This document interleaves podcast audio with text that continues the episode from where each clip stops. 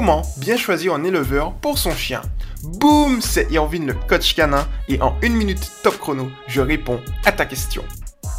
Le choix de l'éleveur est important, notamment pour l'avenir du chien sur le plan physique et psychologique. En effet, les comportements de crainte ou d'agressivité peuvent dépendre du premier environnement de vie du chiot.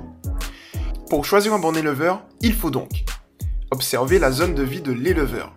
Si tu habites à la campagne, privilégie un éleveur à la campagne. Et si tu habites en ville, privilégie un éleveur proche de la ville. Observez l'hygiène des locaux. Il faut que l'endroit où le chien grandisse soit propre et bien entretenu.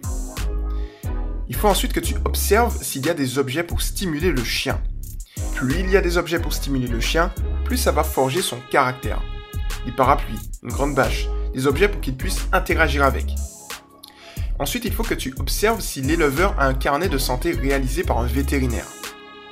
Il faut aussi que tu observes si l'éleveur s'intéresse à toi, car oui, si l'éleveur s'intéresse à toi, alors il porte une attention à l'avenir des chiots. Point très positif. Ensuite, il faut que tu observes si les chiots évoluent ensemble ou séparément avec des espèces différentes ou non, afin de prévenir des problèmes de socialisation par exemple.